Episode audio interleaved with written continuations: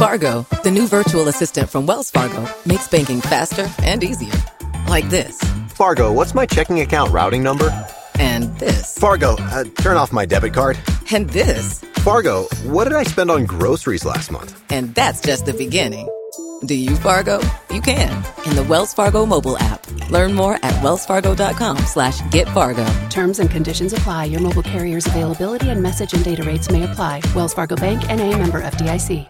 Get cash for clothes at Plato's Closet in North Charleston and West Ashley. It's so easy. Recycle, earn cash, repeat. We pay cash on the spot for your trendy, gently used clothing, shoes, and accessories. At Plato's Closet, we buy all seasons, all day, every day. It's time to clean out your closet and cash in. Bring in your denim, graphic tees, athletic wear, shoes, handbags, and more. Sell your styles to Plato's Closet for cash. Then do it again. Plato's Closet, located in West Ashley on Sam Rittenberg Boulevard and North Charleston on Rivers Avenue.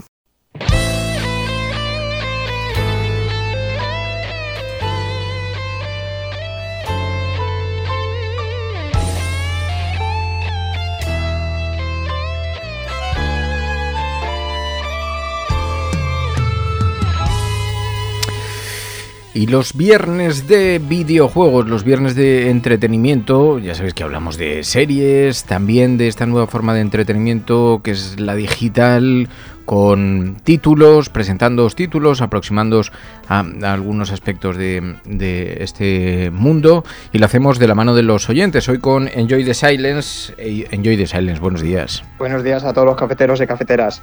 Bueno, en primer lugar, muchísimas gracias Enjoy. Hoy además con un título, el Metal Gear Solid 3. Eh, este eh, se ha anunciado además un remake del 3 hace casi dos meses y eh, es una saga que tiene, en fin, un, nombre ya que habla por sí solo, ¿no?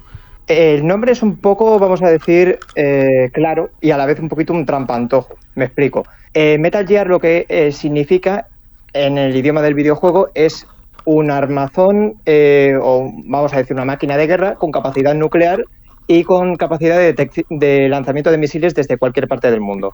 Es, no deja de ser sino un mecha, como lo conocemos habitualmente, y en realidad no va de, estrictamente de, esto la saga, es decir, no va estrictamente de evitar un conflicto nuclear al uso, que es la típica historia de cualquier película o de cualquier argumento de espionaje o de película de los años 80 o 90. Por ejemplo, 007, de hecho, es un, un poco, la, esta, el Metal Gear Solid 3 es un poco parodia del 007 y de Rambo.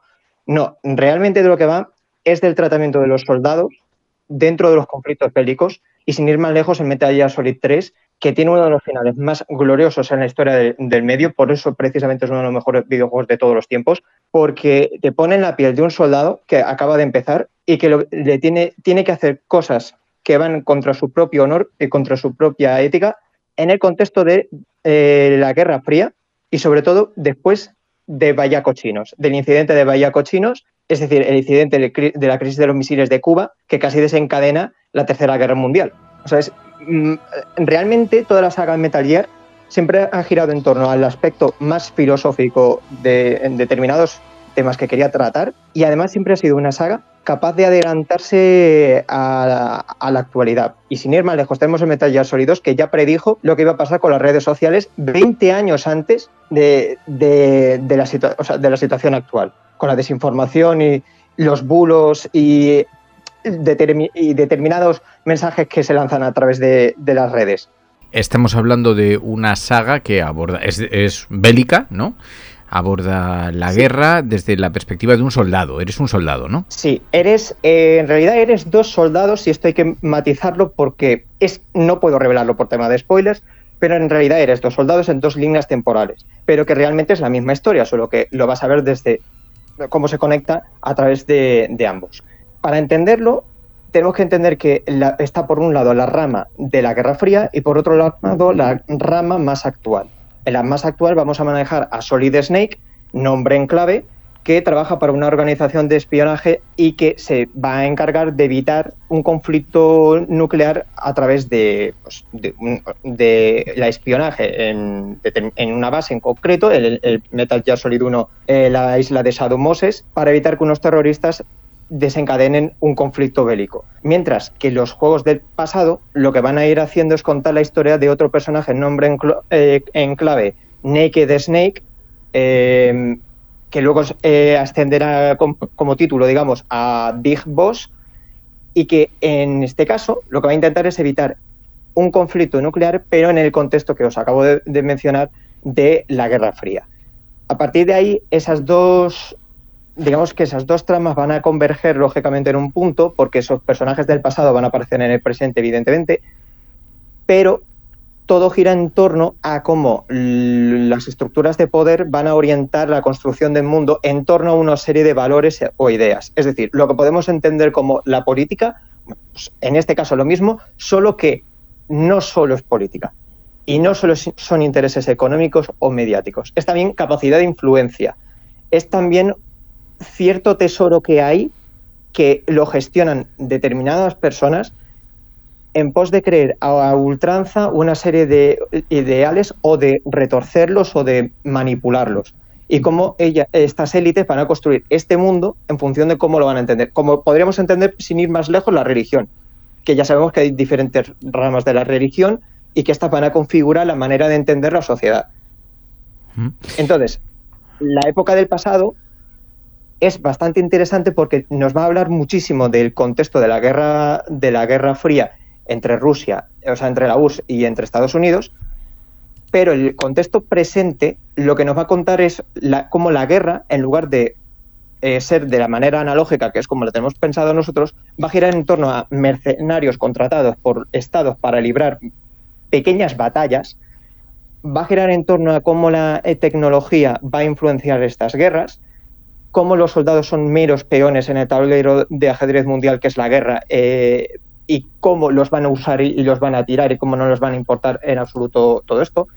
Y todo esto además incluso con humor y ruptura de la cuarta pared, que es lo que más me fascina de toda la saga.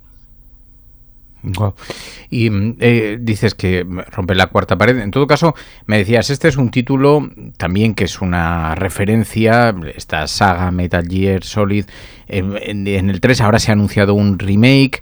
Mm, el creador Hideo Kojima, que mm, de nuevo, una vez más, está todo el mundo a la expectativa de saber si está involucrado, de qué manera, cómo en, el nuevo remake. Eh, ¿Qué nos puedes hablar de esto, de, su creador, de, toda esta cuestión? Voy a decir un pequeño detalle de cómo es Hideo Kojima a través de un tweet, porque es un personaje muy fácil de imitar, es un meme andante, ¿vale?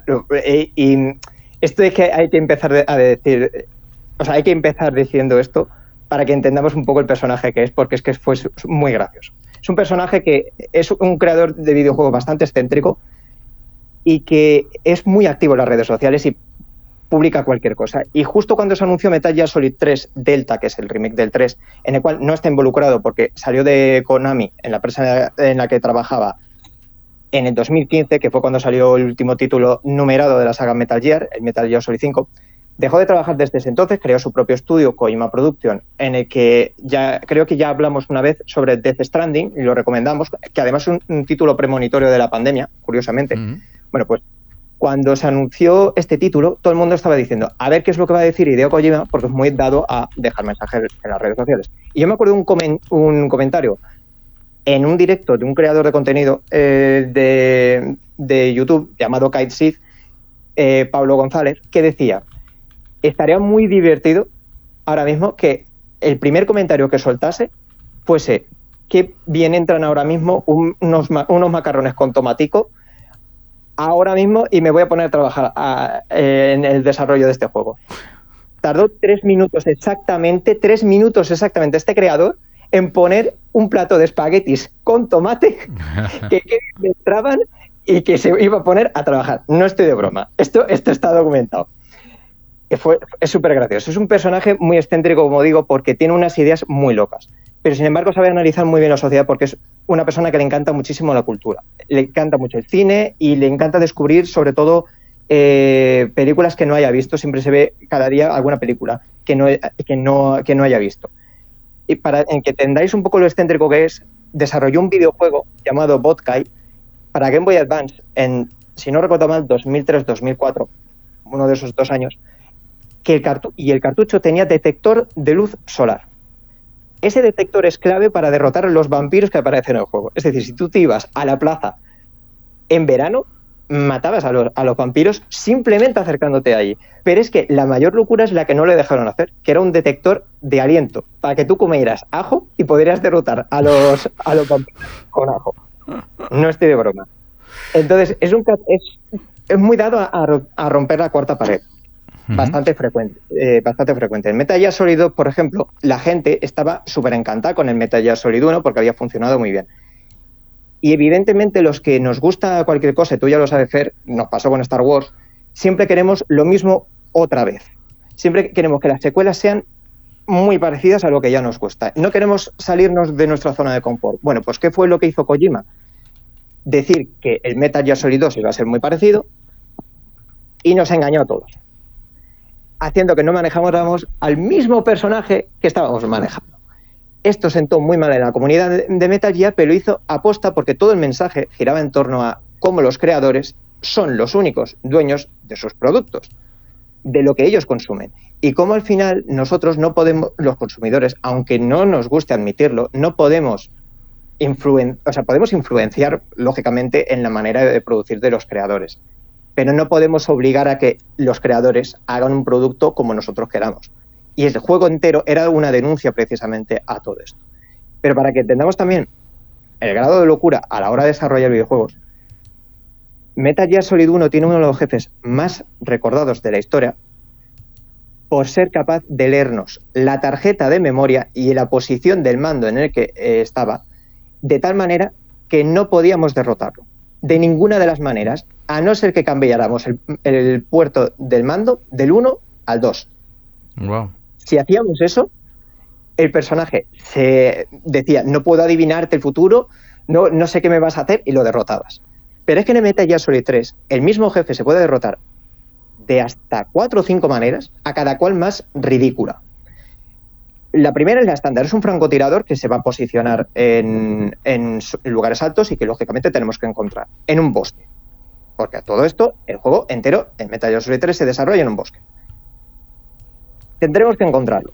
Si lo encontramos, es el, enfrentamiento estándar. Si lo derrotamos apuntándolo por detrás, sencilla y llanamente apuntándolo, nos va a premiar por nuestra habilidad y nos va a dar otro objeto. Esa es la segunda forma. La tercera forma es dormirlo tranquilizantes. Nos van premiar también.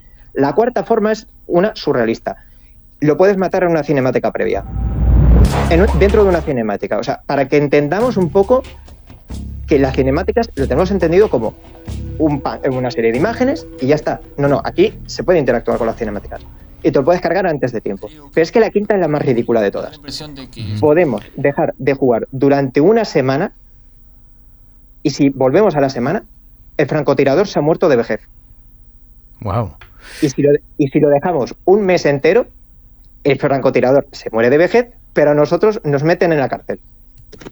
Estoy viendo ahora las imágenes, la verdad es que el videojuego es absolutamente espectacular y, bueno, se, espera con muchísimo interés este remake, ¿no?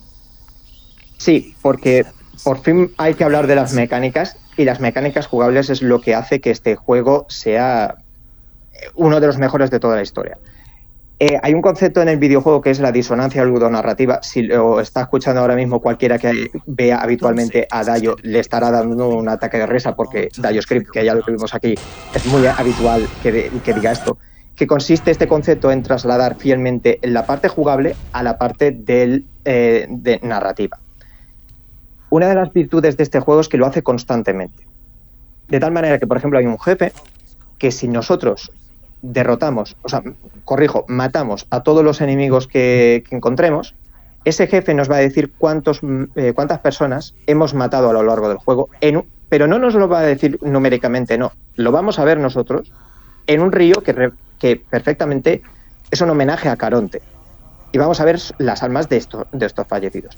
El juego es de, de hecho de carácter pacifista y te obliga o te incita a pasártelo sin matar porque eres un agente, eres un espía, no eres un asesino. Eres un espía que, se, que tiene que evitar un conflicto internacional y evidentemente esas bajas cuentan.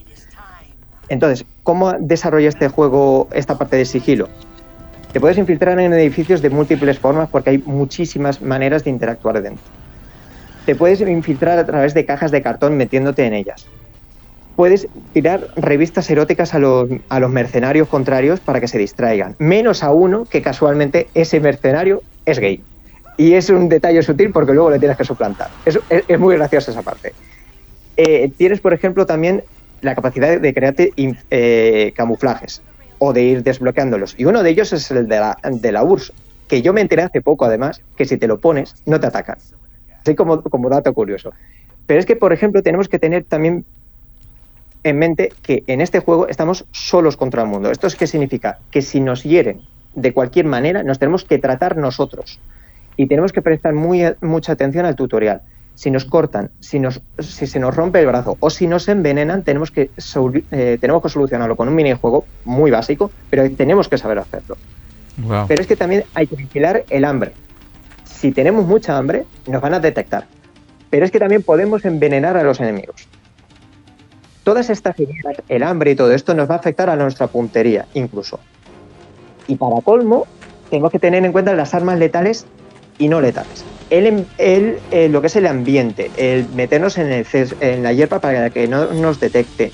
O sea, hay mil factores que tenemos que tener en cuenta. No es un juego muy complicado, pero para entender que esto se hiciese en el 2004 y que fuese esta saga de Metal Gear el, el germen y el, y el origen del género del espionaje, tenemos que tener en cuenta lo bueno que es. Se nota en la, la gráfica, se nota que mm, viene de este tiempo, pero desde luego las dinámicas, estoy viendo las imágenes, es una auténtica película con unas tramas muy desarrolladas, con unos diálogos muy desarrollados, unos personajes absolutamente construidos. La verdad es que es espectacular. Pues Enjoy the Silence, te agradezco muchísimo, como siempre, la ayuda, Enjoy. Nada, un placer y espero que os haya gustado la sección a todos los cafeteros y cafeteras. Un abrazo fuerte. Un abrazo fuerte. Adiós. Un abrazo. Adiós. It's the boss, isn't it? I'll go get the wig ready to take off. Right.